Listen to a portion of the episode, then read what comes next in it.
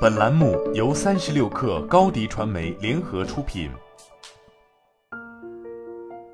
本文来自盒饭财经。春节回来没多久，于明就从同事口中得知公司已口头下发裁员指标的消息。公司要求每个部门必须走一个人。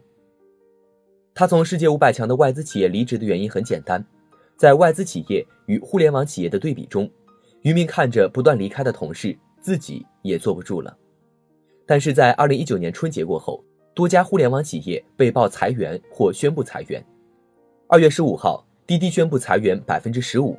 几天后，京东在开年大会中宣布，在二零一九年将末位淘汰百分之十的副总裁级别以上的高管。紧接着，爱屋及乌、聊天宝、熊猫直播相继被曝凉凉。有媒体报道，熊猫直播本月申请破产。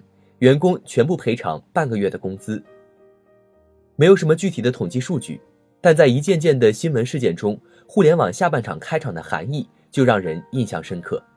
和于明一样，李晓东也从世界五百强企业跳槽到了海淀清河路边上的某互联网大厂，但与于明不同的是，他的上家并非外资企业，是一家五百强榜上的国有企业。二零一八年，和自己上家单位类似业务的企业。在调整和规划中，说倒就倒了，而这件事带给他的焦虑感，成为他离职的诱因。但离职后，焦虑没有因此缓解，他开始焦虑能在靠个人能力和拼劲的互联网大厂中待多久。李晓东的焦虑，于明的害怕都不无道理。二零一八年年底，据不完全统计，从京东、知乎、锤子到近期的美团、摩拜等，过去几个月。至少十一家大型互联网企业传出裁员消息。时至今日，没有一家公司承认自己裁员，但裁员动作最后均落地实施。进入十二月份，社交网站上裁员爆料突起，百度搜索指数冲到半年内最高。二零一九年二月中旬，滴滴 CEO 程维宣布，公司做好过冬准备，对业务重组带来的岗位重叠和绩效不达标的员工进行减员。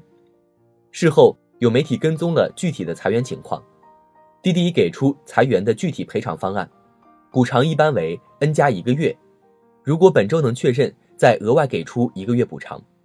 这一个月补偿是滴滴给被裁员工留出的找工作时间。此外，本周确认三月份工资和五险一金，滴滴照发。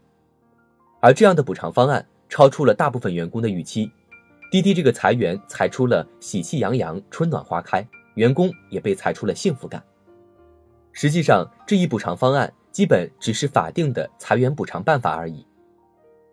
在百度指数上查询了“国企招聘”这一关键词，数据显示，春节后关注国企招聘的人明显增加，并且近一个月的数据整体高于2018年下半年。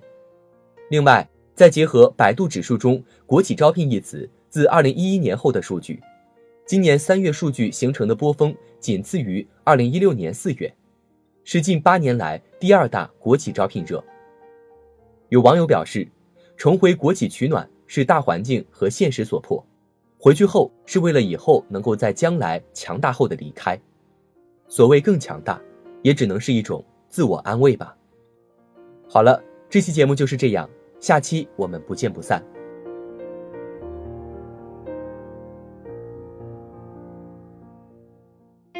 欢迎加入三十六氪官方社群，添加微信 super 三十六氪 s u p e r 三六 k 二，获取独家商业资讯，听大咖讲风口，聊创业，和上万客友一起交流学习。高迪传媒，我们制造影响力。商务合作，请关注公众号高迪传媒。